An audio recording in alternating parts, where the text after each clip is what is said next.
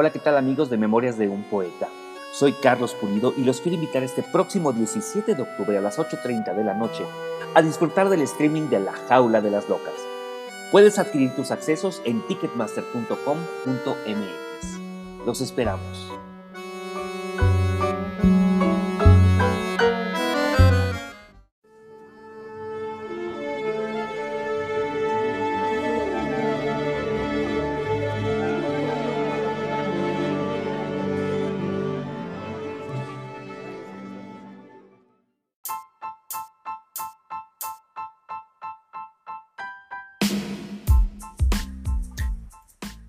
Esos son los caminos que nos muestra el destino, que a veces a través de los números, de las cartas o de miles y millones de misterios que puede conservar la vida misma, nos muestra ciertas coincidencias. El capítulo 10, Arcano 17. Bienvenidos a Memorias de un Poeta.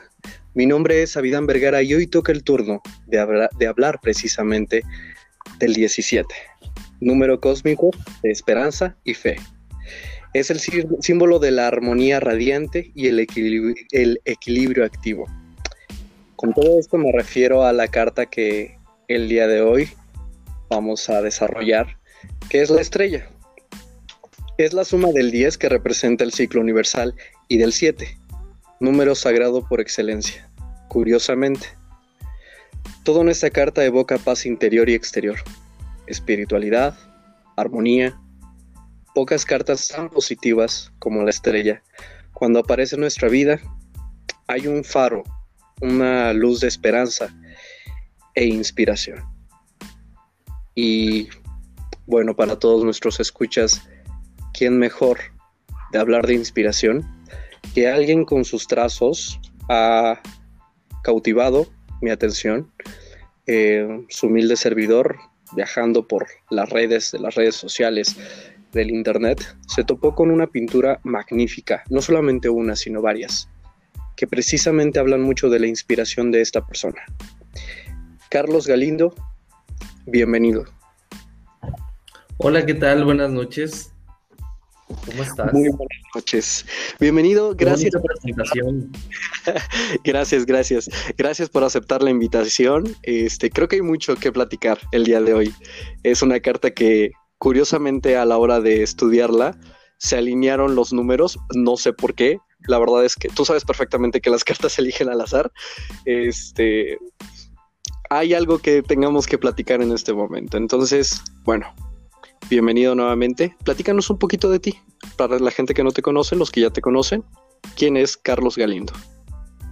Gracias, muchas gracias por la invitación. Y pues, bueno, hablar de Carlos Galindo es, es algo muy abstracto y muy emocionante para mí, porque em, es, es parte de una faceta como yo creo que todos tenemos, en la cual interviene la fantasía de la persona que soy y la personalidad abstracta que a veces quiero proyectar a través de, lo que hago, ¿no? En este, caso, pues la pintura y la expresión gráfica en todos sus, sus ámbitos y sus caretas. Entonces, hablar de Carlos Galindo es, es meterse en un mundo profundo, en un profundo mar de, locuras, tratar con la persona, eh, con los sentimientos y con las emociones que me caracterizan. Entonces, pues a grandes rasgos podría describir así mi personalidad y yo creo que durante este tiempo iré sacando más al Y vaya que sí, vaya que sí, pero platícame un poquito, eh, rompamos un poquito esa trivialidad, formalidad que, que hay. ¿De dónde eres? ¿De dónde eres? Porque me causó mucha curiosidad. Yo, soy de Hidalgo, de Pachuca. Eh, yo nací eh, por esos rumbos.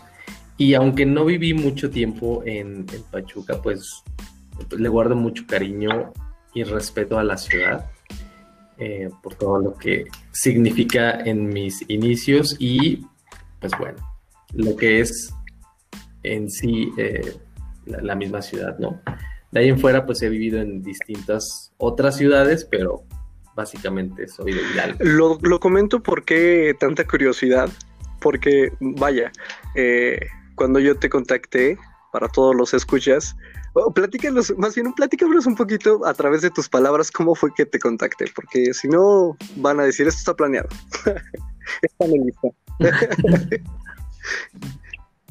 pues realmente em, eh, eh, fue algo así como un contacto nuevo eh, y en el cual pues me preguntabas acerca de la pintura que te habían llamado la atención algunos cuadros y en específico uno que realicé hace un par de meses. Entonces fue algo como muy espontáneo e interesante porque muy pocas personas que interactuamos en redes sociales a veces en ocasiones nos buscamos por los talentos. Entonces fue muy interesante pues recibir esa, esa invitación, ese halago y esa respuesta. Y yo no sabía realmente que tú eras este paisano. Yo también, eh, para todos los escuchas, soy de Hidalgo. Este, entonces me causó bastante sorpresa. Pero bueno, vamos a dejar un poquito al lado esto. Eh, platícanos de ti. ¿Cómo es, eh, cómo son tus orígenes? Ya me platicaste que estuviste aquí en Hidalgo. Eh, ¿Qué estudiaste? Platícame todo ese detallillo.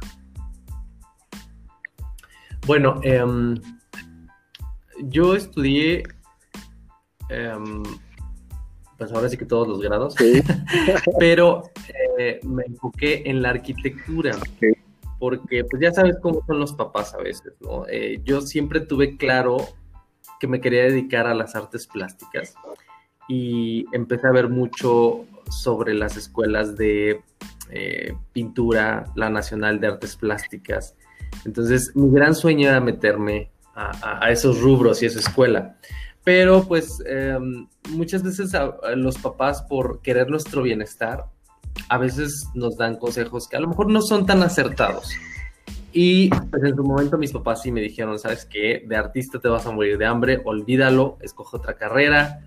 No fueron tan imperativos, pero sí yo creo que por tradición familiar dije, bueno, pues tengo que estudiar una carrera formal, ¿no? Como por protocolo. Entonces no tenía yo muchas opciones y empecé a investigar sobre otras carreras y me llamó mucho la atención la arquitectura. Entonces como prima hermana de, lo que es artes plásticas, pues tú sabes, ¿no? En arquitectura llevamos lo que es dibujo, lo que es este, todo el tema del color, del diseño, de la plástica. Entonces dije, ah, mm, creo que soy de aquí, vamos a, vamos a estudiar esta parte. Pero desafortunadamente, em, y digo desafortunadamente para mí, no que la carrera sea así yo estudié en el Instituto Politécnico Nacional la carrera de ingeniero arquitecto. Entonces, pues es una carrera realmente, como su nombre lo dice, de ingeniería. A mí la verdad no me tocó mucho esa parte de cultura arquitectónica pura. Es como mucha ingeniería, lo que son instalaciones y todo eso. Y como una parte mínima es arquitectura. Al menos lo que yo llevo. Pero yo nunca me desprendí de, ahora sí que de, mi talento, ¿no? Entonces, siempre estuve pintando por hobby, yo creo que desde la secundaria, cuando nos dan esos talleres de dibujo, artes plásticas y todo eso, pues yo pasé por los tres o cuatro talleres distintos y pues afortunadamente le, le tuve mucho cariño y éxito a las artes plásticas. Ajá. Y pues ya te imaginarás, ¿no? Siempre, siempre en ese tipo de talleres te incentivan a que investigues sobre cultura. Así es. Entonces, eh, entre todas esas investigaciones, me mandan al Museo de Dolores Olmedo Patiño, me mandan al Museo de Casa Frida Kahlo, y en aquel entonces, por ahí de los años de 1994, realmente la Casa Frida no era lo que es hoy. ¿Por qué? No tenía tanta conglomeración de personas, no tenía esas filas interminables de turistas. Yo creo que eran sus inicios de la Casa Frida para empezar a visitar. Claro, claro, hay que checar como esa parte de aperturas y todo ese rollo. Ajá. Ajá. Entonces, yo cuando la visité, pues sí quedé realmente impactado. Impactado realmente. ¿Qué te llamó más la atención ahí de, Casa Frida? Pues realmente, como te platico, no, no estaba tan, tan bien arreglada como al día de hoy. El día de hoy es una casa museo, Así. porque tiene todo el tema de las pinturas, de la museografía, de sus vestidos y todo lo tiene perfectamente bien diseñado en este en escaparates, en, es todo un diseño eh, de interiores en cuanto a museo. En aquel entonces era el contacto directo con todo. Entonces, pues era realmente impactante para mí ver el sufrimiento plasmado en pintura. Mucha gente decía que estaba enferma, que estaba loca, que como esto, pero yo creo que yo también pasé en esos momentos por etapas que, eh, eh, que yo quería expresar mis sentimientos de alguna forma, ¿no? Entonces, pues tú sabes que en la pubertad uno está arriba, abajo, izquierda, derecha. Todas las emociones a flor de piel. Todas las emociones, exactamente. Y me sentí muy identificado con el querer expresar esa parte, ¿no? Porque muchas veces uno habla sus sentimientos y hay personas que se sacan de onda, que no lo entienden, o que le dicen a uno que es un dramático, ¿no? Y quizá un poquito, pero bueno, ¿quiénes son los demás para juzgar? Exactamente. Y yo digo que no es que uno sea dramático, yo siempre lo he visto y lo he expresado como, como que habemos personas que tenemos la gran habilidad de decir realmente lo que pensamos y lo que sentimos. y en este mundo en que todas las personas tienen una máscara y una careta para ocultar sus verdaderos sentimientos, es una gran habilidad y una cualidad el saber expresarlos y transmitirlos hacia otras personas. Que déjame hacer un paréntesis este, en esta conversación, precisamente por el tema que estás abordando. Parte de lo que es este eslogan de este proyecto de Memoria es un poeta tiene un eslogan muy importante, y esto para todos los escuchas también, que es despierta tu pensamiento emocional. Eh, muchas veces por cuestiones de cultura, sociedad, este, etc, etc, etc, diferentes factores, la gente piensa que tener un pensamiento racional es lo adecuado.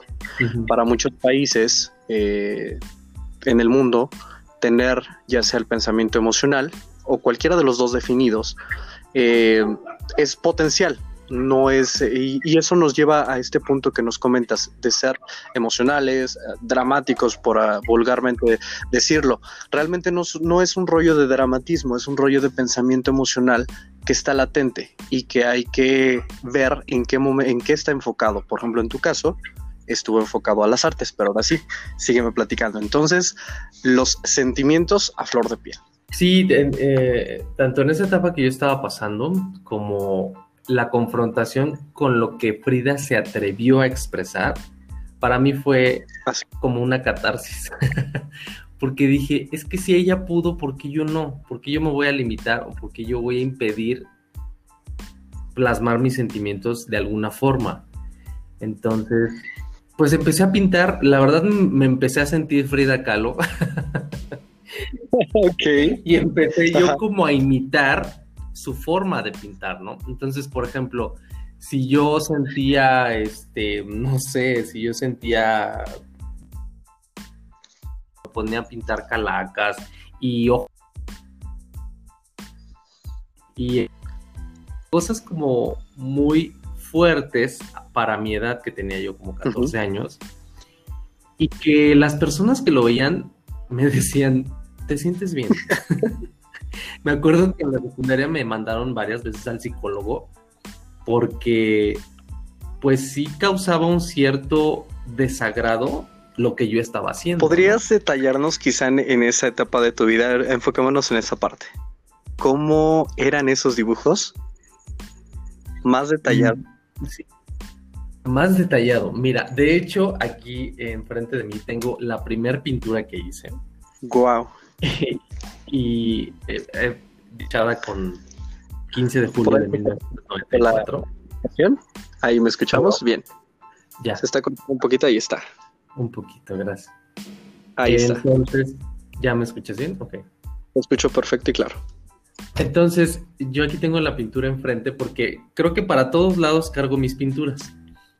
Entonces, esa pintura tiene un, una, mm, ¿cómo se dice? Tiene un esqueleto en medio. Ok. Donde quise representar la muerte, en donde quise representar lo que muchas personas en depresión recurren de una forma trágica para terminar sus problemas, ¿no? Entonces, eh, lo que viene siendo el suicidio, ¿no? No es que yo me quisiera suicidar, pero muchas veces vi reflejado esa, esa presencia de la muerte en diferentes personas que a lo mejor tenían sentimientos o problemas como yo, pero que realmente se atrevían a dar ese paso, ¿no? El cese de la vida, ajá. Exacto. Entonces, esa viene en, la parte central.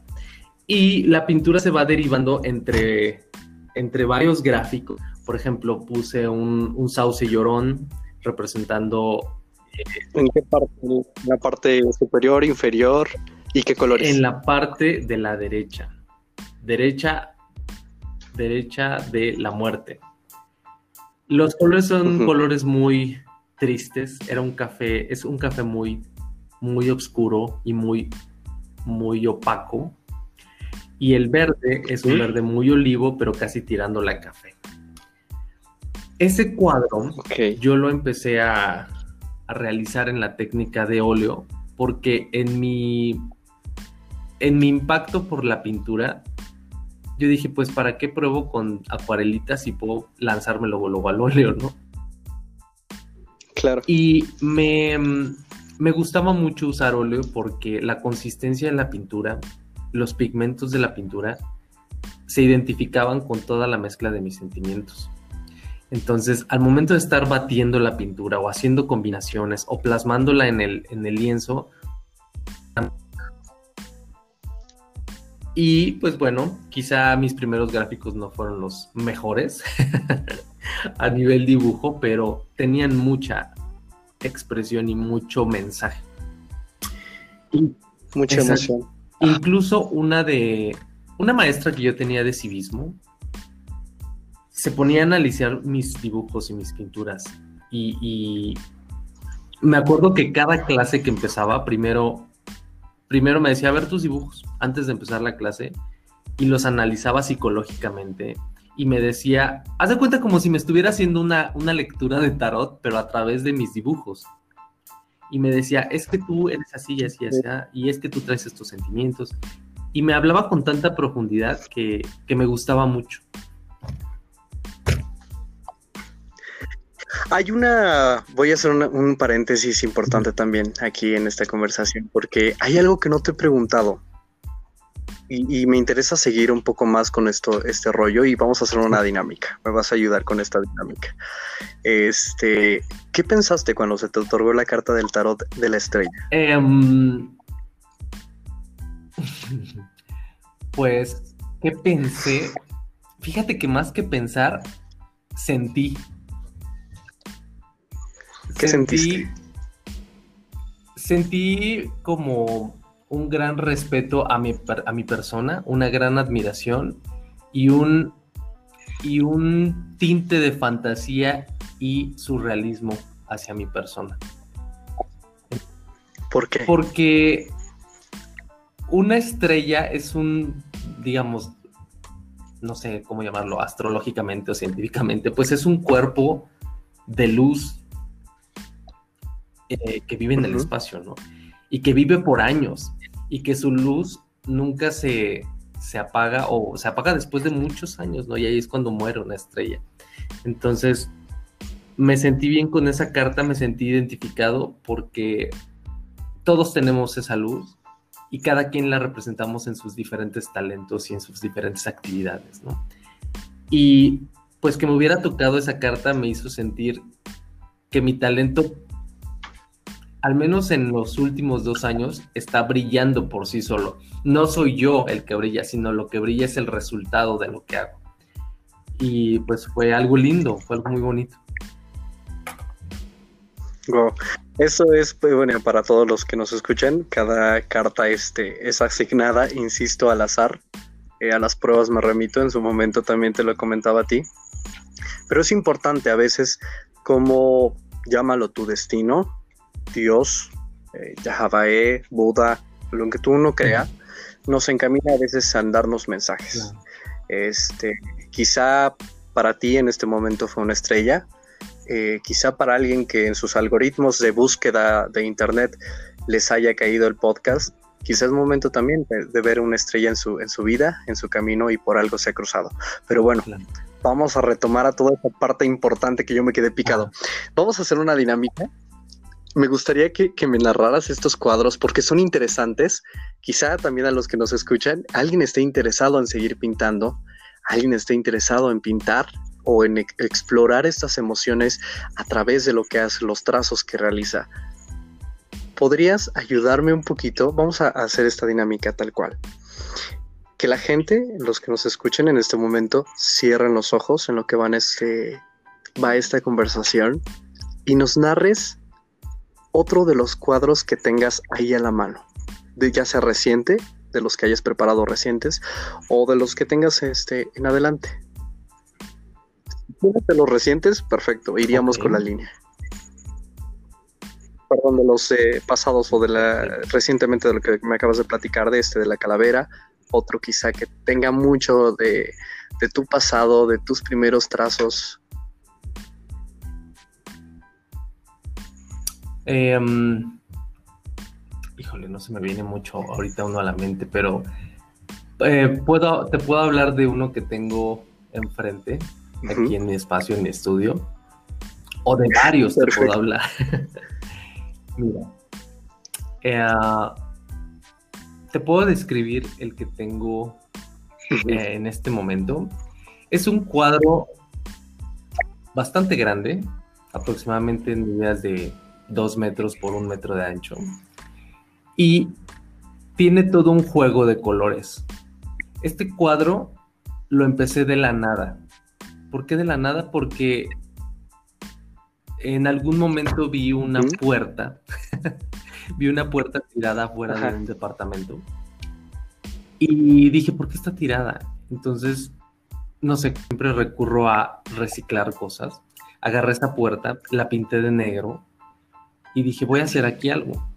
Entonces, a través de, del análisis y el juego de colores, generé varios módulos a modo de panal en los cuales se relacionan los colores primarios, el amarillo, el azul, el rojo, y sus derivados, como colores secundarios, el morado, el rosa, el verde, agua.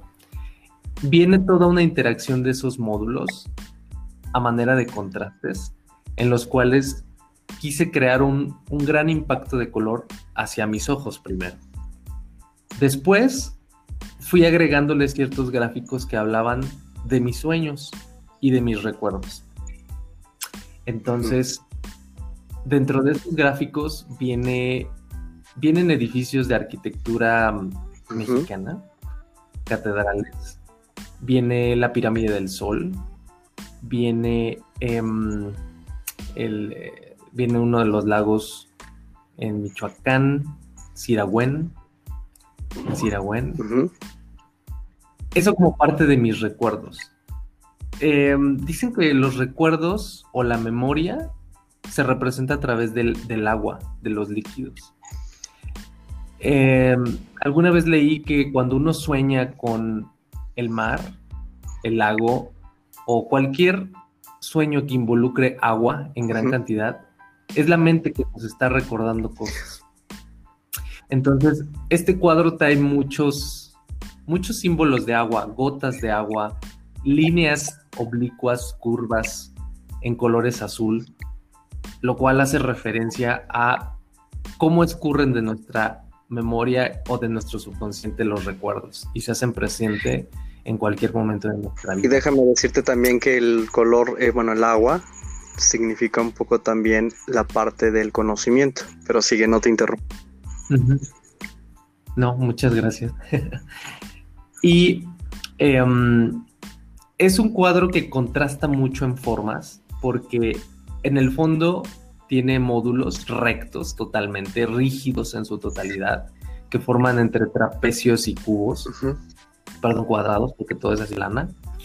Y los, las imágenes del primer plano que están en el eh, catedral, viene la pirámide del Sol y vienen otras formas de arquitectura de otras partes del mundo que ahí viene la parte de mis sueños, ¿no? Que son lugares que a mí me encantaría conocer y que espero algún día visitarlos, como son la Torre Eiffel en París, el Rockefeller, el, sí, la parte de Rockefeller Center, el Chrysler Building en Nueva York, el Empire State.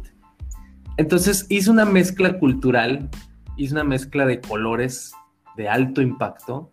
Por ejemplo, en ese entonces, hace dos años, a mí me encantaba el color y la forma de los flamingos entonces le puse ahí un, flamingo de perfil y le puse em, todo un tema de burbujas y juegos eh, pirotécnicos, cohetes, que nos hace alusión a las fiestas pianas que tenemos mucho aquí, Entonces...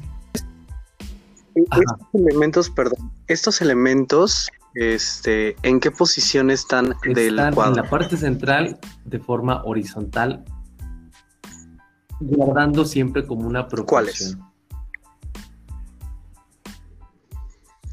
¿Cuáles son los que están en la parte central, en los lados? Apóyame con eso. Para imaginar un poquito más. Todo el fondo tiene esos módulos como trapecios en distintos.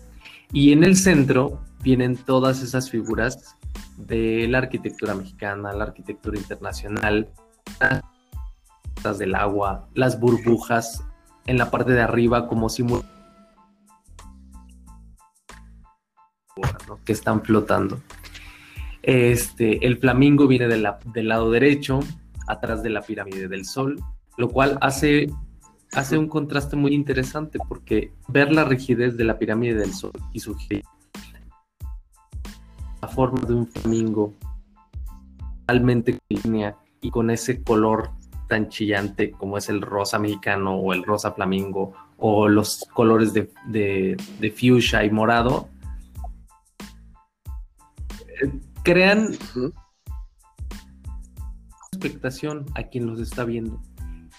Y mira, ahorita te lo estoy contando y nunca me había puesto a analizar así un cuadro, ¿no?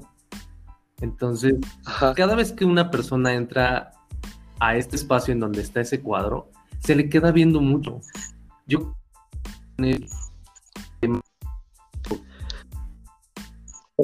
un poquito la, la, transmisión. Este, entonces hay una pirámide. En esta parte atrás está el flamingo. Que bueno, la pirámide vamos a retomar un poquito. Eh, es una construcción eh, hecha a base de piedra, pero contrasta con la suavidad los colores que lleva precisamente el flamingo, los rosas, este, lo que estoy entendiendo, aparte de todo la, em, la poesía que has hecho con estos colores, que al final del día forman una armonía dentro de este cuadro. Por ahí sí, seguimos. Ahí estamos, eh, en contacto. Bueno, eh, vamos a hacer una pequeña pausa este, para retomar la conversación. Ya. Eh, no hay que perder el hilo. Todos los que nos escuchan, vamos a un pequeño comercial y retomamos nuevamente esta parte tan interesante de este cuadro. Regresamos.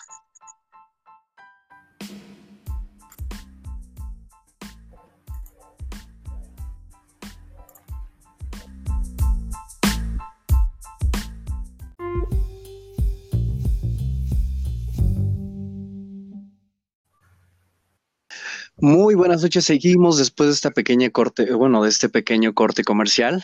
Eh, nos quedamos, mi querido Carlos, en la parte de la pirámide y el flamingo, en la parte derecha. Síguenos platicando un poquito más para seguir desbordando esta imaginación de crear en nuestra cabeza a todos los escuchas este cuadro tan impresionante que nos estás narrando. Sí, claro. Eh, nos quedamos en la pirámide. Es correcto. En el cuadro tengo la pirámide, la cual simboliza la base de nuestra cultura. Yo creo que todos como mexicanos debemos sentirnos identificados de alguna forma, ¿no? Entonces, este este monumento pues sí es algo característico que por lo menos a mí me hace sentir mucho y me hace vibrar.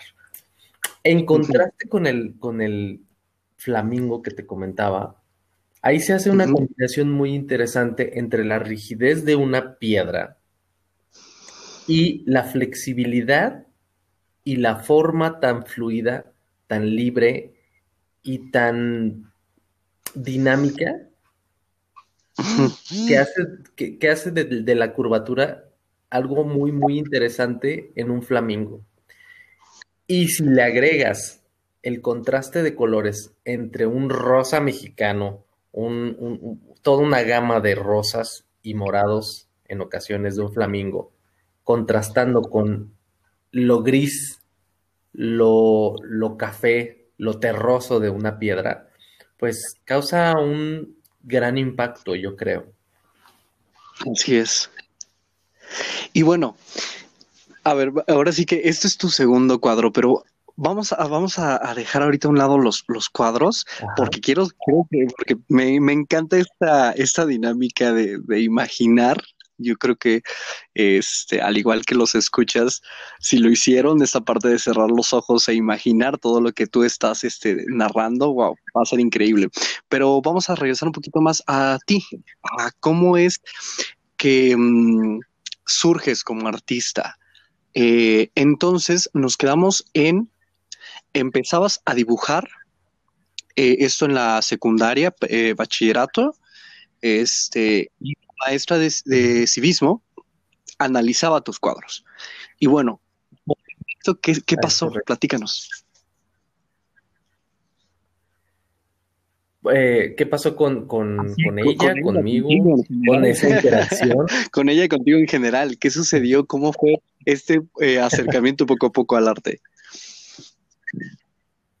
Bueno, eh, me fui interesando por el tema de la pintura evidentemente empecé a ver, empecé a saber lo que era el surrealismo, ¿no? Yo dije, bueno, ¿por qué esta mujer Frida pinta de esta forma? Y leyendo su historia, leyendo sinopsis de su obra y de su vida, pues me llama la atención esa palabrita que se llama surrealismo. Entonces, pues empiezo a investigar más de qué es el surrealismo, cómo lo definen como como, como esa deformación de la realidad en el subconsciente de una persona. Correcto. Y me identifiqué de inmediato. Dije, sí, claro, es que yo estoy bien loco. Ay, caray, ¿cómo es eso? A ver, platícame. Sí, entonces dije, pues yo tengo un buen de cosas en la cabeza. Tengo muchísimas cosas entre fantasiosas, entre perturbadoras, entre entre depravadas, si quieres llamarlo de alguna forma.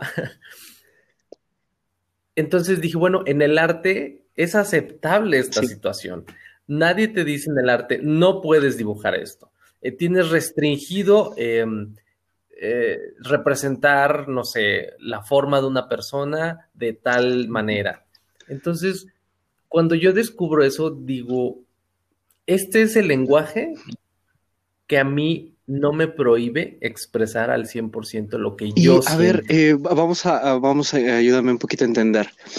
Entonces, a través del surrealismo es como te desarrollas en, en, las artes visuales. Y esta parte de surrealismo surge a través de sueños, a través de ideas, de pensamientos, visiones, este, armas un cuadro con respecto a la visualización que tienes en, la realidad y a través de esa realidad la transformas en algo surrealismo. ¿Cómo surge esa, eh, ese surrealismo en tus cuadros? Bueno, al principio eh, yo tomaba cosas totalmente fuera de lo de lo convencional, ¿no? Entonces, a lo mejor me iba a imágenes muy, pues muy comunes, ¿no? Un unicornio, la muerte, la Catrina, eh, cosas ya conocidas y, y yo lo que hacía era como hacer un collage en mis pinturas de todo eso que veía. Ah. Y después se fue transformando el surrealismo en mis sentimientos. Entonces, si yo sentía coraje, iba y lo representaba a lo mejor una mano torciendo un pedazo de papel y le ponía un color rojo, ¿no?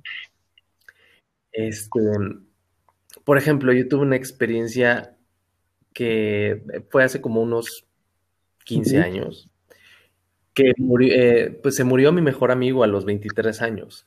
Entonces, eh, mi mejor amigo, yo crecí con él desde la infancia y en el momento en que lo pierdo, empecé a dibujar mucho manos, manos expresando dolor, furia, frustración, tristeza.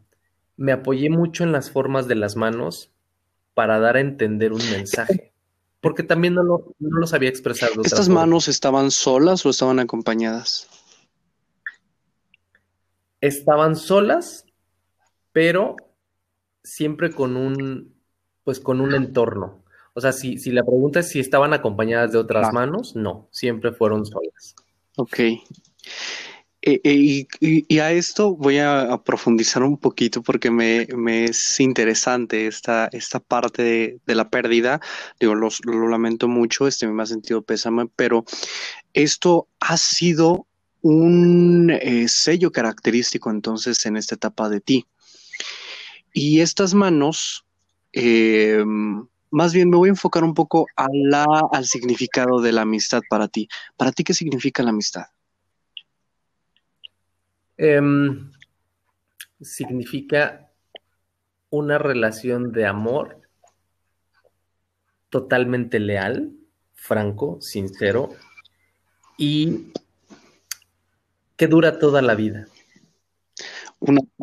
A veces nosotros, eh, perdón, me ibas a No, no, no. Eh, entonces es como un apoyo, es, es como algo que sujetas.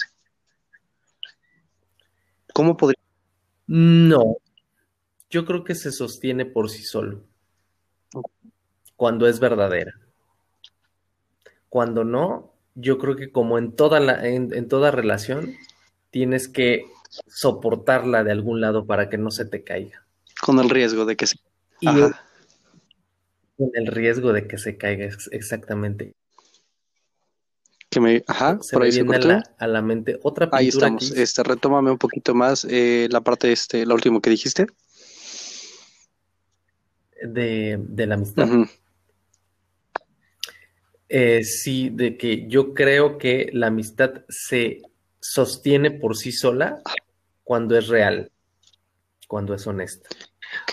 Cuando, cuando influyen otros factores, yo creo que ahí sí es cuando tienes que sostener de algún lado la amistad para que no se te derrumbe, porque no está cimentada por, por razones, por sentimientos o por unas buenas bases que involucran a las dos personas. Y bien, conociendo esta ideología tuya, seguimos con esta parte de las manos. Retomamos, te voy a enredar un poquito, pero va eh, con el propósito para todos los escuchas, no se me vayan a enredar, para que nos conozcamos no solamente eh, tu historia, sino este proceso creativo que nos permite de alguna manera a través de la imaginación visualizar tu trabajo y cómo lo llevas a cabo. ¿Ok? Regresamos a esa parte del, amigo. Entonces, sufriste la pérdida de tu amigo. Sí. Y ahí es cuando yo empiezo a expresar mucho la frustración y la tristeza en las manos. Por ejemplo, eh, no sé, a lo mejor tengo como unas 10 pinturas de manos en diferentes escenarios, con diferentes colores, con diferentes temáticas. Y pues sí, mucha gente me preguntaba, ¿por qué manos? Entonces, si nosotros vemos nuestras manos, no sé, a lo mejor continuando con la dinámica que estás eh, proponiendo. A todos nosotros. Si nosotros a todos, exactamente. ¿Por qué? Porque todos tenemos nuestras manos. Ajá. Ahora vamos a, jugar con este rollo. Sí, tú sigue. Entonces, a la gente que nos está escuchando, nuestras manos. Visualicemos las manos. Si nosotros vemos nuestras manos al derecho, al revés, podemos darnos cuenta de que las manos son perfectas. Son. E, es, un, es un elemento del cuerpo que trabaja en equipo. Tenemos cinco dedos cada uno puede expresar algo de forma individual, pero también tienen, los cinco la fuerza para expresar un sentimiento en común. Entonces, por ejemplo, si nosotros cerramos nuestra mano y generamos un puño, tenemos ahí una representación de fuerza, de equipo, de protesta. Eh, si nosotros extendemos nuestra mano, cada uno de nuestros dedos se mueve de forma individual, independiente, y no sé, por ejemplo, si los acomodamos, si los flexionamos, si torcemos nuestros falanges de cierta forma para que exprese cada uno de los dedos distintas posiciones, esa mano puede expresar desde libertad, tensión, eh, alegría, honestidad, franqueza, si nosotros abrimos, abrimos ambas manos. Entonces, de ahí me apoyé mucho para generar pinturas, para generar expresiones a través de las manos. Porque incluso uno puede hablar con las manos sin necesidad de las palabras. Y hay ocasiones en las que mucha gente dice que hablar con las manos es de mala educación porque revela que no leemos lo suficiente como para poder argumentar nuestros pensamientos a través de palabras. Ajá. Lo cual yo no coincido mucho porque como te digo, las manos tienen su propia expresión. Así es. Y bueno, no por algo también este, personas con alguna discapacidad motriz este, o visual eh, o auditiva lo, lo, lo, utilizan las manos como primera. Claro, el lenguaje para sordomudos es, es vital. El braille. Básico. Exactamente, el braille, por ejemplo. Y entonces, este, seguimos con las manos. No te, no te interrumpo. Eh, pues sí, y, en varias de las pinturas que he hecho, pues involucro mucho manos. ¿Qué otro Perdón. ¿Qué otro elemento hay de lo que pintas? Hay un elemento muy característico que creo que he puesto en todas mis pinturas, que en algún momento no me di cuenta, pero que a través de llegué a un punto en el que dije, esto tiene todas las pinturas y que se presentan desde, yo creo que mis primeras pinturas, recurro mucho a las líneas oblicuas. Ya sabes, ¿no? Ese tipo de, línea que empieza como un anillo y se va torciendo y se va, se va cerrando sobre su mismo eje, como si fuera una espiral. Entonces, eso es un elemento ya súper característico que yo tengo en cada pintura que hago. Como parte de tu que, que, está presente. Y bueno, este sello, eh, estas líneas oblicuas que forman esta espiral, eh, ¿en qué momento de tu vida sucedió? Mm, la verdad no lo sé. si me voy a la, a la pintura más vieja que tenga esas líneas oblicuas, yo lo adjudico mucho al romper con la línea recta en todo aspecto. Si nosotros dibujamos una línea recta en un cuaderno, pues representa rectitud, representa continuidad, rutina, este, un camino seguro, etcétera, Pero si ya nosotros metemos una línea curva, entonces el camino es incierto. Si metemos una línea oblicua o una espiral, sigue siendo un camino, pero tiene mucho mayor dinamismo. Tiene, digamos, tiene vida propia esa línea. Tiene esa versatilidad de movimiento, tiene fluidez y tiene un gran impacto visual. ¿Por qué? Porque no vas de un punto a otro en línea recta.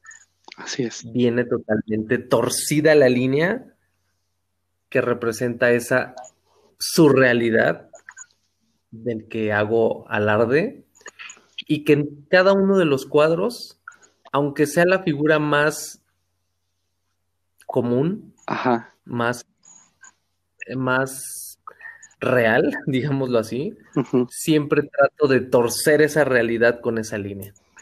Y ahí es donde creo yo que se causa el gran impacto visual. Ok.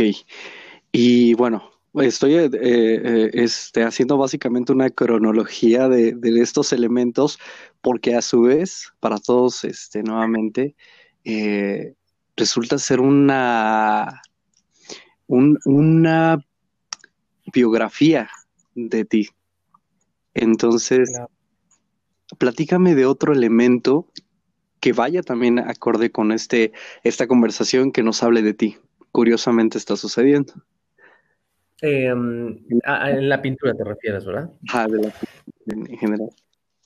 Mm, bueno, eh, últimamente, yo creo que de unos cinco años para acá, dentro de, lo que pinto, viene mucho el color turquesa. ¿En qué momento de tu vida surge entonces hace cinco años? Más o menos hace cinco años exactamente. ¿Y por qué sucede este color turquesa? Porque a mí siempre me había gustado ese color, entre turquesa, entre, entre jade, entre color aqua. Pero yo siempre veía que lo, que lo direccionaban mucho hacia el sexo femenino. Entonces, la mayoría de las cosas que yo veía en turquesa eran como cosas para mujeres. Y yo decía, bueno, ¿por qué no? ¿Por qué no hacer algo en color turquesa para un hombre? ¿Qué de restricción tiene ese color como para que un hombre lo utilice, lo haga suyo, lo, le dé representación e identidad? ¿no? Así es. Entonces, yo empecé a adoptar ese color a todo lo que me rodeaba, como con ese, este, como, como, con esa idea de decir, pues es que es un color que va para todos, no nada más para mujeres, ¿no? Y digo, si te das cuenta, esos colores es Tú lo ves en el vestido de una chava, en las pulseras de unas chavas, en las libretas de unas chavas. O sea, es, como que es un color muy femenino. Muy como una ajá. No. Ajá. Entonces, yo dije, ay, ¿por qué no? Yo lo voy a poner. Entonces, empecé a poner en, en muebles, empecé a conseguir cosas de diseño que se adaptaran a mi estilo, lo empecé a pintar en paredes. Y obviamente como último recurso lo empecé a meter en la pintura. Ajá. Y es un color que también causa un gran impacto, porque no es un color muy común. Así es. Entonces, hay veces que abuso de ese color y hay veces que personas me dicen, es que ese es tu color. En donde quiera que te pares, tienes ese color. Incluso aquí en, en mi estudio tengo un rincón en donde todo es ese color. Tengo una silla de ese color. Tengo un letrero que dice Love, que es de ese color. Tengo sombreros tipo fedorra que tienen franjas de color turquesa con café. Y muchas cosas en un rincón. Entonces es como mi rincón más consentido porque lo veo y digo, me encanta. Amo ese color. Porque rincón me veo reflejado en él. Ok. Y bueno, eh, retomando nuevamente este, esta cronología de tu vida, eh, ¿qué otro elemento dentro, bueno, me platicabas también, este, no vamos a alejarnos o a perdernos un poquito sobre esta línea, la pérdida de tu, de tu amigo, ¿qué otro elemento surge después de eso, de la pérdida de tu amigo? ¿Elemento emocional? Elemento emocional ligado a, a lo que pintas. Mm, fíjate que el coraje. En alguna ocasión eh, yo estaba como en una especie de terapia psicológica. Ok. Porque llegó un momento en el que dije, creo que lo necesito, ¿no? Creo que así como todos necesitamos de un coach en el gimnasio, de un nutriólogo para vernos bien, etcétera, creo que también debemos tener un coach mental. Así es. Porque todos tenemos nuestros problemas y cada quien sabemos cómo los arreglamos, pero bueno, en ese momento dije, creo que lo necesito. Entonces, empecé a hablar como de varias cosas y me dijo el psicólogo, tienes que sentir tus sentimientos, tienes que dejarlos ser a cada uno de ellos. No importa que sean los más malos y, y, e inaceptados por la sociedad, déjalos salir. Y pues hice ese ejercicio y al llegar a mi casa a ver todas mis pinturas y me di cuenta que había un sentimiento muy grande de coraje en cada una de las pinturas. Y eso fue algo muy fuerte porque fue como confrontarse con una parte de mí que estaba plasmada en un lienzo, como si fuera una parte viva. ¿Y había algún elemento que caracterizara esta parte de coraje?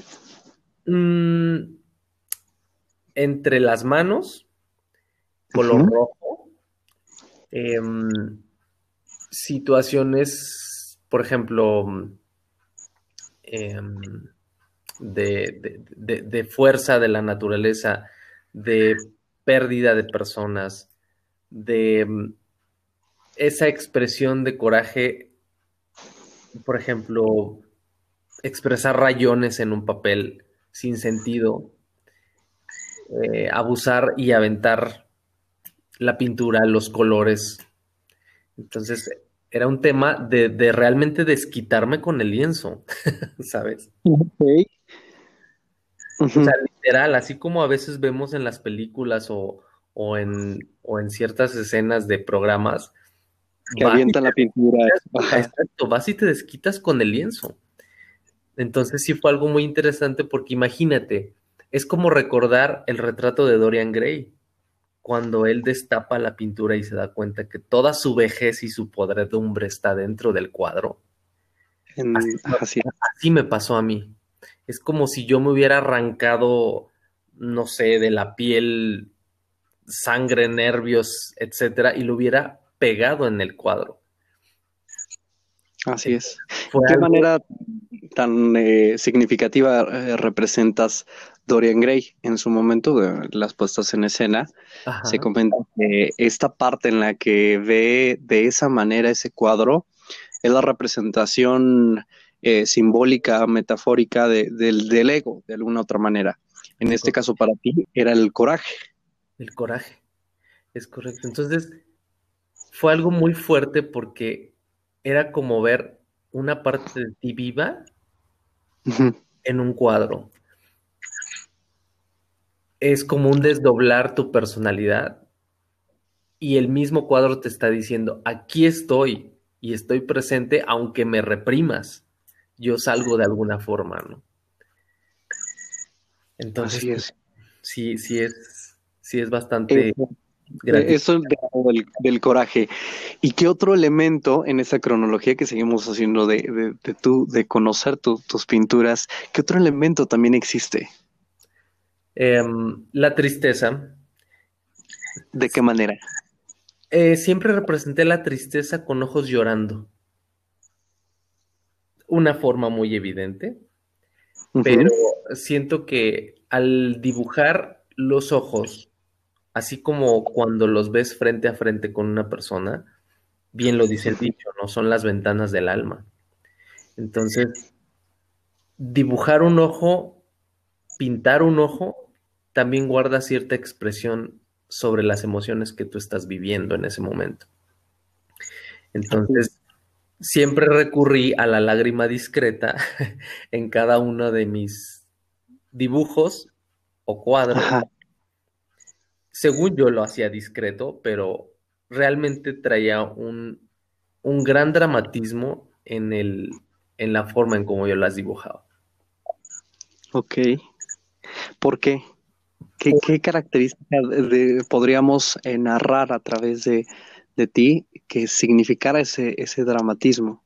¿La lágrima solamente? ¿Alguna línea quizá este, fuera de, contexto eh, de manera surreal? ¿El, ojo en una posición real? No, el ojo totalmente gráfico y real, tal como es.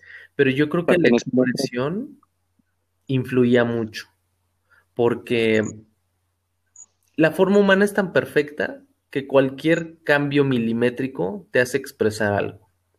Entonces, creo yo que los ojos que yo hacía eran demasiado cerrados o a lo mejor demasiado tristes. Por ejemplo, en, nosotros tenemos en la parte superior de la pestaña, pues el párpado, ¿no?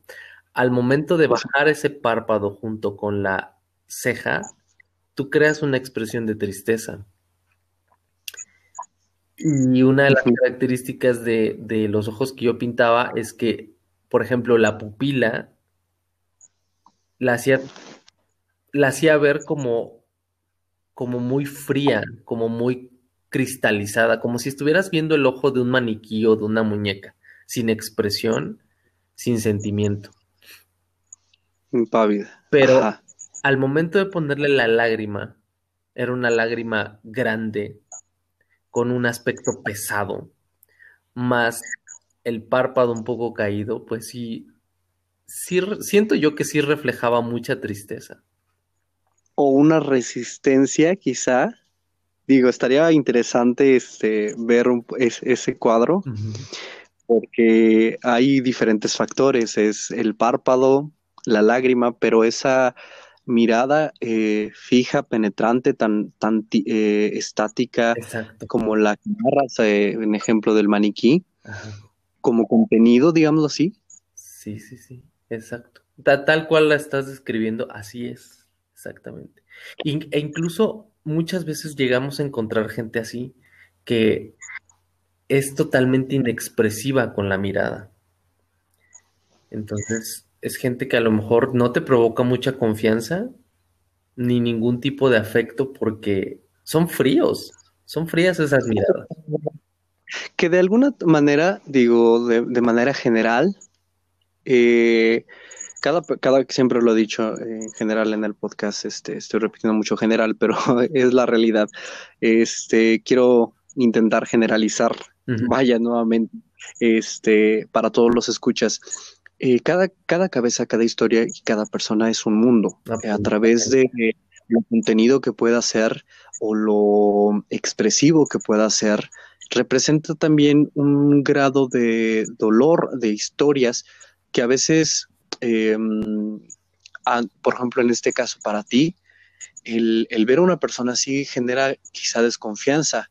Hay otros que les genera este dolor por el simple hecho de una persona que quizá no pueda llorar, pero bueno, no nos vamos a centrar un poco en esta parte de, las emociones, este, eh, eh, de las emociones aparte em, de los demás. Este, vamos a, quiero, quiero hacer con toda esta eh, cronología de las manos, las líneas oblicuas, el color turquesa, eh, las manos este, rojas, los rayones, este, los golpes de pintura, eh, la tristeza de los ojos llorando. ¿Cómo expresas a través de tus cuadros, siguiendo esta línea, la alegría?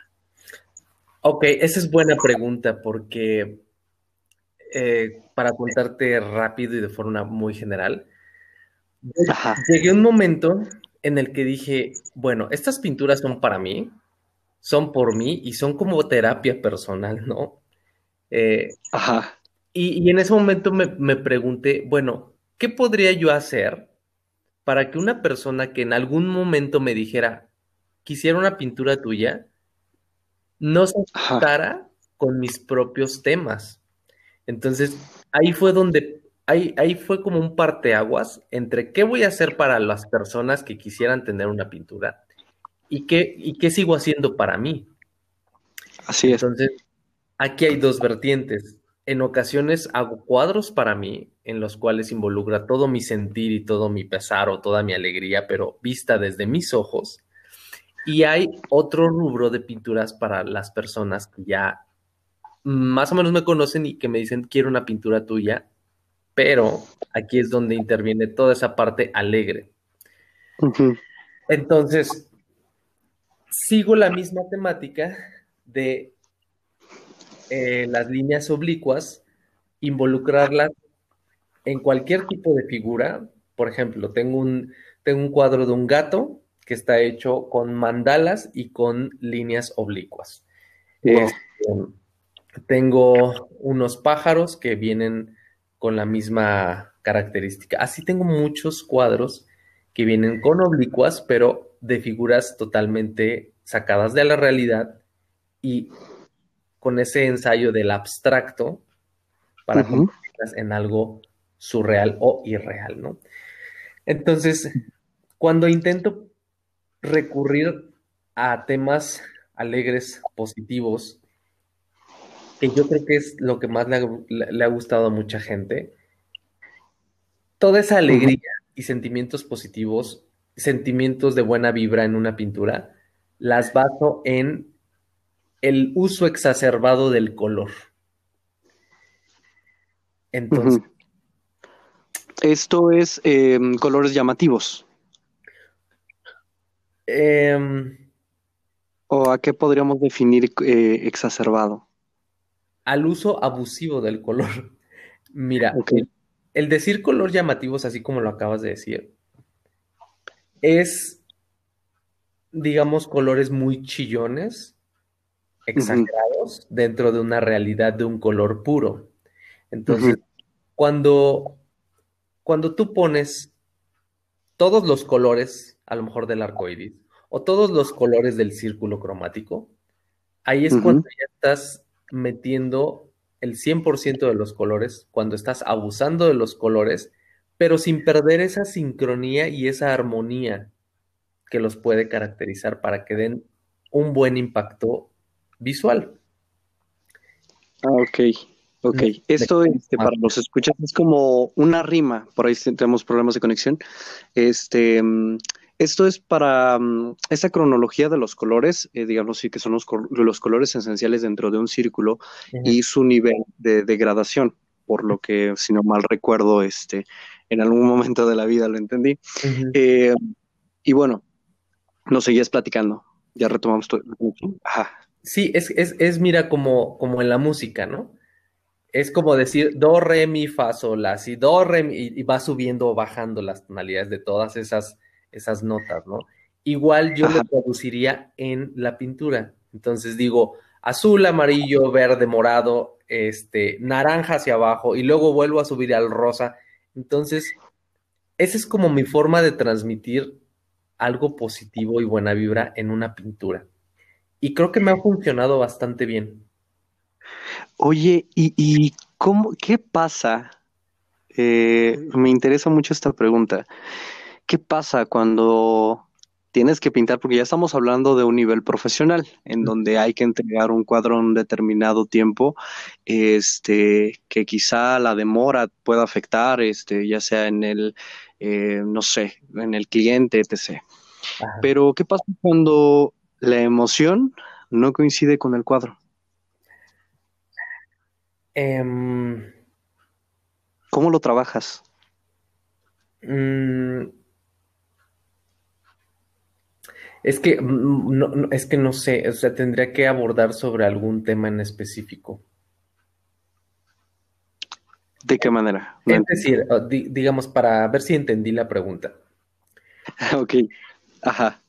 Eh, es lo que me, perdón, a lo que me refiero es qué pasa cuando tienes que, digo, esto de la entrega profesional que realizas, que vamos un poquito encaminados hacia ese punto. Cuando el cliente te dice, sabes que requiere una pintura para mañana, ¿no? Que ya te encargué desde hace tres semanas.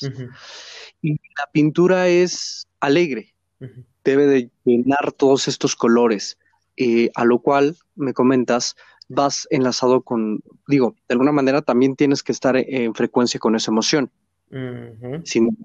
entiendo. ¿Qué sucede cuando esa emoción es contraria? ¿Hay alguna pausa en la que tú tengas que necesitar para respirar y retomar esa, esa emoción? ¿O simplemente sigues pintando bajo la línea de estos colores? ¿Qué sucede? Mm, bueno, fíjate que ahí yo sí recurro a la programación como si fuera una carrera o un proyecto más, digamos, de arquitectura. E, exacto, como más apegado a una profesión. ¿Por qué? Porque cuando un cliente me dice, quiero un cuadro, primero lo trabajo en boceto, primero analizo qué es lo que voy a poner, lo presento una o dos veces al cliente y ahí es cuando me dice, te lo acepto. Entonces ya tengo ese antecedente del proceso creativo para no estar improvisando en el momento. Ok a lo mejor eso, no sé, se me ocurre que llegaría a pasar cuando hay algunos artistas que, por ejemplo, pintan en vivo en algún show, ¿no? Y a lo mejor alguien dice, inspírate y suéltate. Y ahí es cuando se hace presente la emoción en carne viva. Pero fíjate que me pasa al revés. Eh, respondiendo a tu pregunta, y digo, te lo iba a responder al principio, pero eh, como que titubeé. Lo que me pasa es lo contrario. Yo entrego un boceto, yo entrego un, un previo y me dicen va. Y cuando lo entrego, efectivamente no corresponde con el boceto porque en el proceso yo me emocioné más de lo debido. ¿Y qué dicen los clientes en ese momento? No, pues les encanta. Claro. Porque incluso creo que ahí es donde también yo tengo una gran falla financiera, porque, porque creo que los números me fallan en el momento de presentar un boceto. Me agarra la emoción, siento que entro en trance en el proceso de pintarlo y obviamente cuando me entrego, pues ya no es el boceto que vendí, ¿verdad? Ya es una obra. Claro, o sea, tiene que, o sea, a mí me entregas, no sé, un boceto que a la mera hora implica algo más de, este empeño que me mostraste, digo, wow, o sea, yo no te digo, oye, te doy la diferencia, yo me, llevo el cuadro. Ah, y te lo llevas bien contento y todo, y ahí es donde yo me quedo con cara de tonto y digo, ups. ok, para los escuchas, si alguien quiere adquirir un cuadro, por favor, si ven que el cuadro tiene de más, paguen lo correcto. Mira, Mira, el último cliente que le pinté, él sí me dijo, mm, me dijo, yo sé que en el proceso puede haber cambios, así que si al final tú me cambias el costo, no hay problema, yo te lo pago. Y yo dije, ay, por favor, clientes más como este. Claro. Claro, y mucha gente va errónea de que cualquiera, y digo, esto de, avanzar en un mundo tan moderno nos ha, y también en cuestiones culturales en México, de alguna otra manera, el, la, pintura, la fotografía, este, la danza, como en cualquiera de las siete bellas artes, tiende a ser denigrado, eh, tiende a ser denigrado o regateado por los mismos compradores, tú y yo lo sabemos perfectamente con este comentario que acabas de hacer. Y no está padre, digo, para si tú en un momento dado que estás escuchando esto quieres adquirir una pintura, un cuadro eh, y sientes o un espectáculo y sientes que el valor de verdad fue más, eh, digo, no está de más reconocerlo por lo menos. Y pues ciertamente también el, ni el pintor, ni el cantante, ni el actor viven del aplauso, ni, de, ni del reconocimiento y es importante también este ahora sí que zapateros sus zapatos y dar a la gente lo que lo que le corresponde y eso también implica artesanos y etc. Claro. Pero bueno, hay algo que quiero eh, atraer a esta conversación que está siendo bastante interesante. Y qué bueno que preguntaste al principio, en nuestro previo, cuánto tiempo podemos durar. Ya llevamos bastante. Este, esta, esta carta que te corresponde, que simboliza la armonía radiante, el equilibrio activo, eh, las maneras positivas de expresarte, que insisto, hablan mucho de lo que nos estás platicando en esta conversación, eh, las manos, el color turquesa, todo esto que nos ha llevado a imaginar en, en esta charla que hemos tenido contigo. Quiero llegar al punto de una pintura y quiero que me platiques cómo fue esa pintura. ¿Recuerdas que te platiqué eh, que hay una pintura que me llamó mucho la atención tuya? ¿Podrías apoyarme narrando un poco esa pintura? La de México. Así es. Ah, sí, es una pintura increíble que, que me pasó lo que te acabo de contar. que me pasó que hice un boceto muy austero que entregué algo muy increíble. Espectacular. Pero a ver, ¿quién, te lo pidió? Bueno, no, no detalles de la persona, pero de dónde, quién fue, cómo te contactó. Es, eh, digo, desde, ese, desde esa parte está lo interesante. Porque, pues, de igual manera como yo creo que muchas personas nos llegamos a conocer, a mí eh, me contactó este, esta persona por redes sociales, por Facebook para ser más preciso. Entonces, mm, ya sabes, como cualquier eh, contacto, tú agregas, ves, eh, etcétera, ¿no? Y pues tuve un par de pláticas con él. Es un chico que vive en San Francisco Y no nos conocemos, no, nunca nos hemos visto en la vida, pero vio que pintaba y todo y me dijo, oye, me gustaría que me hicieras una pintura. Yo le dije, ah, claro, ¿qué te gustaría?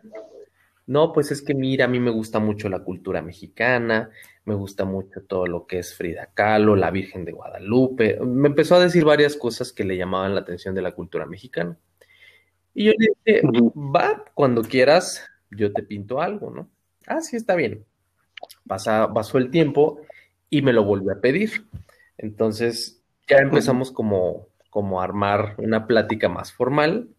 Me pidió el costo, le di el costo em, y me dijo, va. Y le digo, oye, pero tú vives en San Francisco, no, tú vendrías por él, te lo mando aquí a México. No, pues si me lo puedes mandar para acá estaría de lujo. Ah, perfecto. Entonces le dije, bueno, ¿qué es lo que quieres? No, pues para empezar quiero que la pintura sea grande, dos metros por un metro. Ah, bueno, ok, apuntado. Ahora sí que como cartita para los reyes, ¿no? Entonces em, me empezó a explicar que le llamaba mucho la atención todo lo que son los artistas mexicanos, eh, los artistas plásticos de la época de oro, por así decirlo, él le llamaba mucho la atención el tema de la revolución, las tradiciones de México, el tema de las Catrinas, etcétera, ¿no? Y yo, escuchándolo y bajo ese entendido, se me ocurrió decirle, ¿has visto el, el, el mural de Diego Rivera que se llama Un Domingo por la Alameda? No, se lo mostré y me dijo, claro, eso es lo que quiero. y yo le dije, este, yo, no soy Rivera, ni te voy a hacer un Rivera, pero podemos intentarlo, ¿no? grave error. tu estilo. Grave error. ¿Por qué? Porque ese, ese mural de Diego Rivera es toda una historia, es todo un todo un conjunto de tradiciones y precisión en el dibujo y precisión en la pintura. Y fíjate, dato curioso, a, Salvador Dalí no le gustaba nada de lo que se hacía aquí en México con respecto al muralismo. Entonces, qué, raro. Qué raro. Porque según Dalí se rompía con el, con el, con la dimensión y con, con la propiedad de lo que era poder dibujar o pintar en cuadros pequeños. Y mira que cuatro de los pintores, bueno, dos muralistas, dos pintoras este, reconocidas no solamente en México, sino a nivel mundial, este, son mexicanos, obviamente, Siqueiros, este, Rivera, Frida Kahlo, Nelson Medo, sin mencionar los que faltan.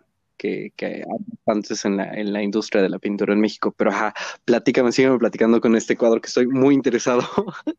Entonces yo le dije, ok, pues te voy a hacer un boceto. Y dije, bueno, ¿por dónde empiezo? Este, este chico quiere historia, quiere fragmentos de la historia, quiere artesanías, quiere culturas. Dije, ¿por dónde empiezo? Entonces, pues, ¿cuál para mí es mi base de la historia y de, de, nuestras raíces? Pues, este, pues los ancestros aztecas, mayas, todas las culturas eh, prehispánicas. ¿no? Entonces por ahí empecé. Formé un boceto en el cual tuviera de fondo distintas obras de arquitectura mexicana de distintos periodos de la historia de México. Entonces, digo, para no abusar de los datos, puse la pirámide del Sol otra vez, porque es la que me causa mayor impacto. Puse la pirámide de Chichen Itza, puse algunas catedrales, la de Guadalajara, la de, la de Ciudad de México, obviamente, puse la catedral de, ay, de, de Campeche por irme al sur, y bueno, una de Oaxaca, puse la villa, puse la basílica nueva. Entonces hice un juego en el fondo de, distintos, de distintas obras arquitectónicas en México. Eso para dar un contexto primario a todo lo que es la historia de la arquitectura en México y yo que soy arquitecto, pues más lo iba a generar de esa forma, ¿no? Más me iba yo a apoyar en ese aspecto. Pero dije, no, vete más atrás. o sea, no conforme, dije, vete más atrás. Entonces, a mí me encantan los atardeceres en varias ciudades en México que he estado. Para mí un atardecer es increíble en varios estados. Recurrí a el atardecer, pero decidí plantearlo con la forma del calendario solar. Entonces, ese calendario solar está en el centro hasta el fondo de la piel. Y de ahí se deriva toda la gama de amarillos que tiene un atardecer y un celaje en cualquier punto de México. Wow. Y esto con el sol, digamos, si es un calendario azteca. Eh, hice el atardecer, hice la mitad del sol azteca, pero ahí es donde, donde yo me empecé como, como, como a trastornar con el detalle, porque dije, si alguien ve esta pintura y alguien conoce de todos estos temas, no quiero que digan, es que a esto le falta este códice, este es, eh, a esto le falta cierto detalle. Entonces me empecé a clavar mucho en el detalle ahí te empezaste a apasionar con ese cuadro. Exactamente, o sea, en, mi cabeza yo decía, es que alguien lo va a ver y no quiero que me estén criticando. Entonces, pues, me empecé a clavar mucho en el tema de la arquitectura, de, los detalles eh, en las catedrales. Digo, el cuadro no es un cuadro realista ni hiperrealista, pero a mí me encanta el dibujo de croquis arquitectónico. Entonces, es un dibujo que te da a entender cualquier tipo de edificación a manera de croquisado. No tienes que detallar tanto. Pero, pues yo creo que la arquitectura habla por sí sola. Y cada uno de los estilos de esas catedrales habla por sí sola. Te dicen dónde está y es reconocible su ubicación. Así es. Perfecto. Y, bueno, esto em, de esta pintura es que un jardín, es todas estas posiciones en que están en un jardín, en un pueblo, en, en, en, una esfera. Platícanos cómo es esa estructura de esta Bueno, eh, en el fondo, como te comento, está toda la parte arquitectónica. Ya el dibujo, bueno, la pintura está hecha con una base mm, de perspectiva. Entonces, si nosotros vemos en la fotografía, en la pintura o, en la arquitectura, se recurre mucho a la perspectiva, que es donde tú estás mirando en un horizonte, de ahí desprende todos los elementos. Entonces, a partir de ese punto en el horizonte, yo empecé a derivar con cercanía cada uno de los elementos o paisajes de México. Entonces, recurrí a los jardines centrales de la zona del Bajío, que es donde vivo, hay elementos muy característicos en los jardines del centro de cada ciudad. Em, me basé en em, el lago de Xochimilco. Tiene como, como segundo plano todo lo que es el lago de Xochimilco, este, ciertas partes de alamedas de diferentes estados. Por ahí hay un kiosco que es de em, Veracruz. Entonces, desde ese punto dije, tengo que agarrarme de aquí a poner varios elementos de forma indiscriminada, si no de cada estado, por lo menos de la mayoría de los estados y sus tradiciones y su arquitectura.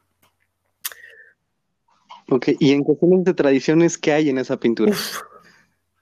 Mm, está, mira, por ejemplo, puse todo lo que es la veneración a la muerte, puse es la veneración a la Virgen de Guadalupe, puse lo que es la danza de la piña, eh, que es una derivación del Festival de la Guelaguetza. Puse todo lo que es el, evento y la temporada de la Guelaguetza, las tradiciones. Eh, metí, eh, ay, ¿cómo se llaman estas? Las escaramuzas.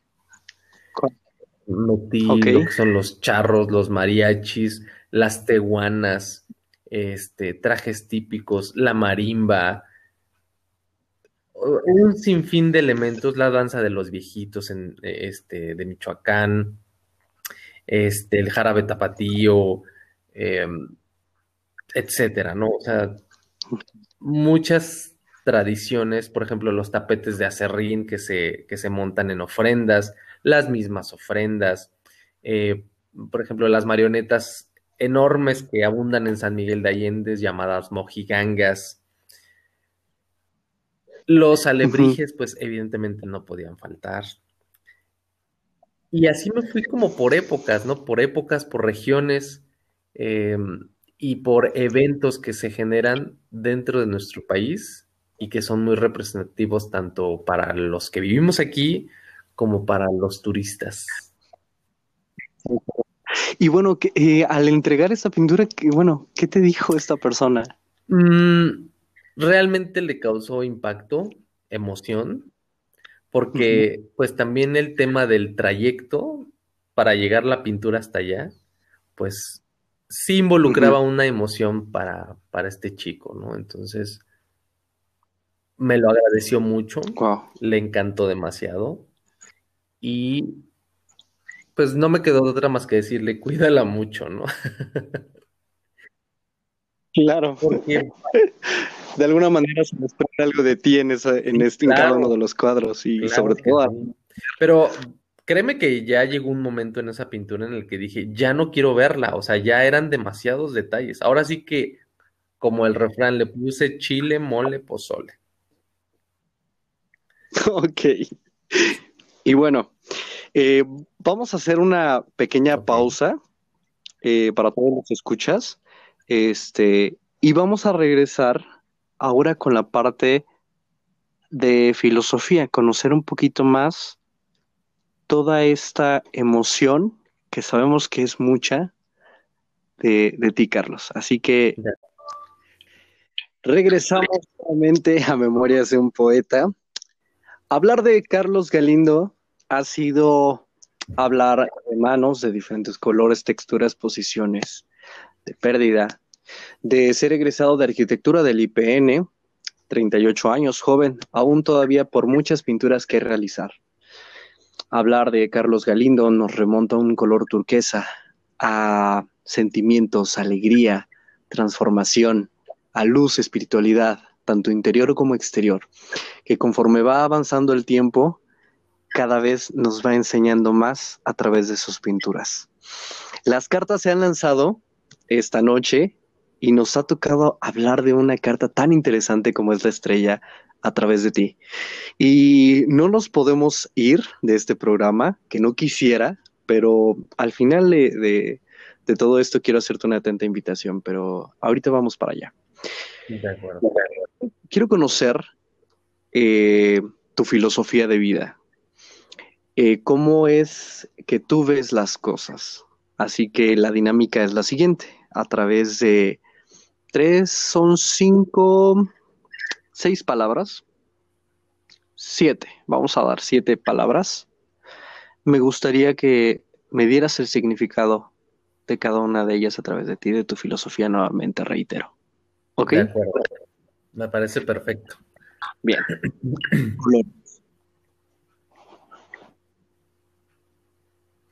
Colores. Colores. Hmm. Fiesta, ilusiones, sueños em, y una cantidad infinita de posibilidades en la vida. Muy bien. Estrella. Estrella. Iluminación divina. Talentos propios. Em, brillos únicos que nunca debemos dejar apagar, ni por nosotros mismos, ni por terceros. Siempre hay que brillar con luz propia para compartir ese brillo con todos los demás. Amor. Una fuente inagotable de un recurso que viene de nuestro corazón. Y como tal, nunca se puede acabar en el corazón de nadie. Entonces, mi filosofía del amor es, si nosotros estamos hechos con amor, somos seres infinitamente capaz de dar amor por siempre a quien sea. Artista visual. Poder de expresión sobre los sentimientos, emociones, sin temor alguno, sobre ningún juicio. Emociones. Mm. Impulsos que nos llevan a cometer vivencias, experiencias únicas sin discriminar si son buenas o malas, sino totalmente válidas. Fe.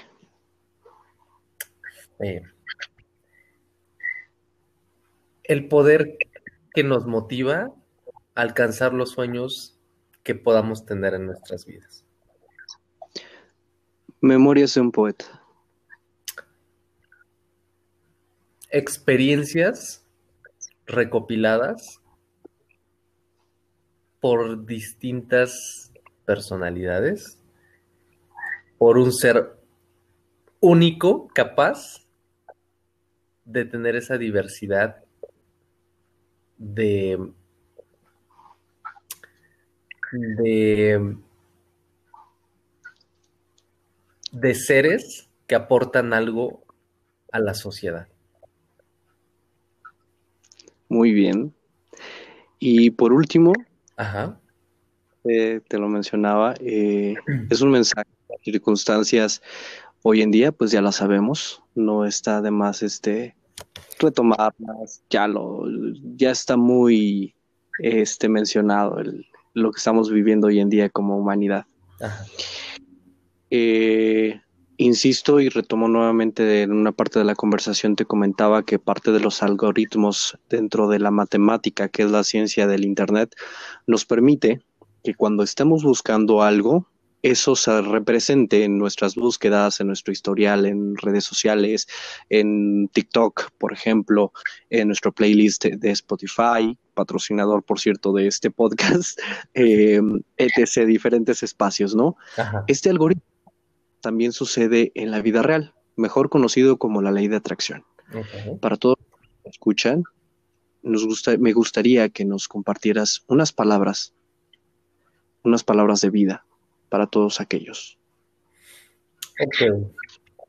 Eh, recurriendo a la sabia ley de atracción, eh, yo creo que en estos momentos necesitamos invertir nuestros pensamientos en cosas productivas. Eh, desde lo más sencillo como tener un hobby, no sé, a lo mejor de, de tejer, de pintar, de cocinar, etcétera, hasta prepararnos en nuestras carreras de forma inteligente y poder ocupar ciertos recursos en un futuro. Y que la ley de atracción se haga efectiva y válida al momento en que dice, lo que tienes en tu mente, lo tendrás en tus manos. Entonces, esa frase es muy fuerte porque todo lo que tú tienes en tu cabeza, ya sea bueno o malo, siempre lo vas a tener enfrente de ti. Entonces, sí hay que tener mucho cuidado en cómo invertimos nuestro tiempo en este, ahora sí que en estos tiempos, porque todo lo bueno o malo que hagamos lo vamos a tener como consecuencia en algún momento de nuestras vidas representado en una realidad.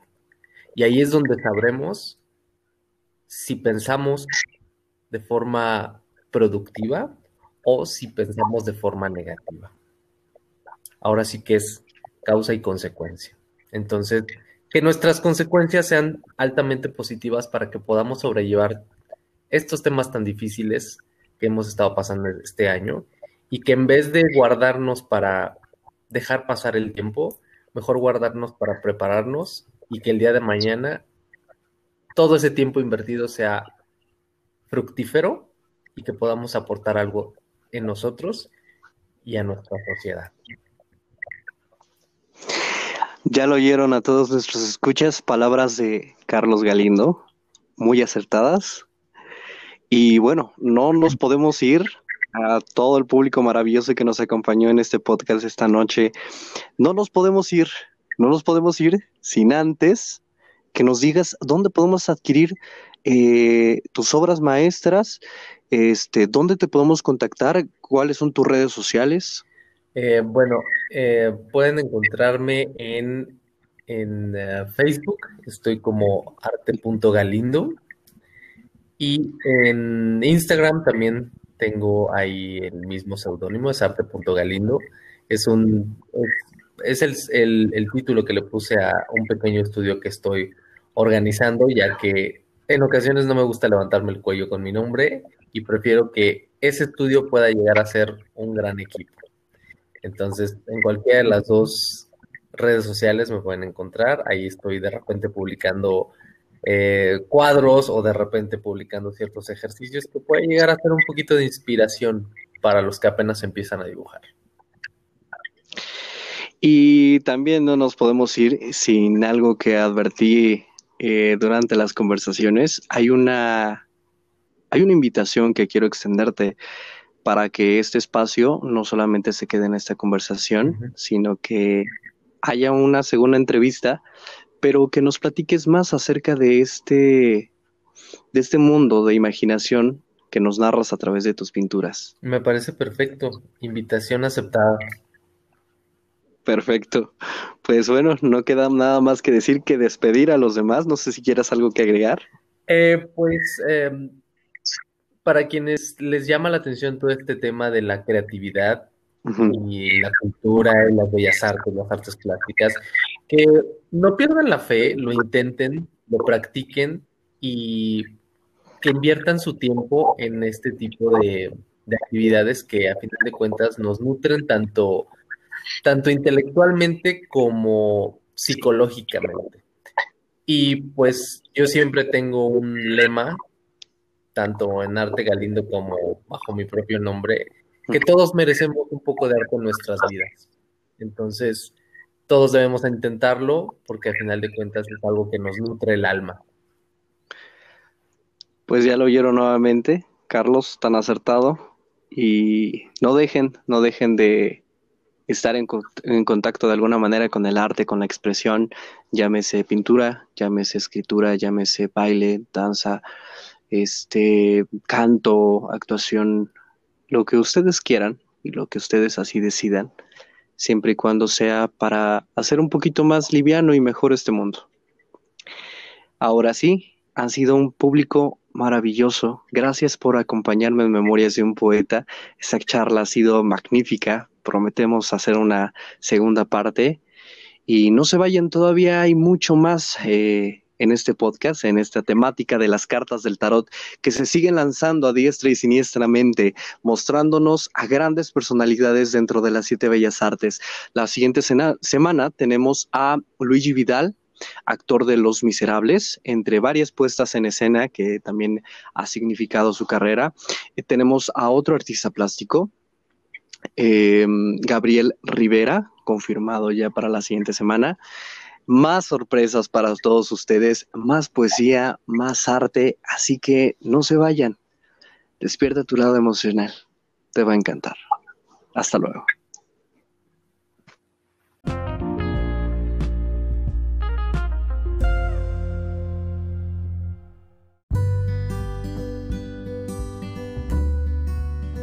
Muy buenas noches, seguimos con más de Memorias de un Poeta. Quiero aprovechar para recordarles que este espacio también es para todos los que nos escuchan. Pueden enviarnos su material, su poesía, sus audios a través de las diferentes redes sociales que tenemos para ti. Tenemos en Memorias de un Poeta podcast, arroba Memorias de un Poeta podcast o Avidan Oficial, arroba Avidan Oficial, donde puedes enviarnos tu material escrito, ya sea de manera anónima o con tu nombre y con gusto los vamos a leer en cualquiera de los podcasts que se van a estar anunciando en todas las semanas. Es muy importante también que si tú quieres enviar tu audio leyendo tu propio poema o tus, propias letras o tu reflexión sobre la vida, sobre el amor, sobre cualquier tema en general, también son bienvenidos. Envíame un correo a arroba gmail.com y todos van a ser transmitidos, escuchados y bien recibidos. Recuerda, Memorias de un Poeta Podcast también es para ti.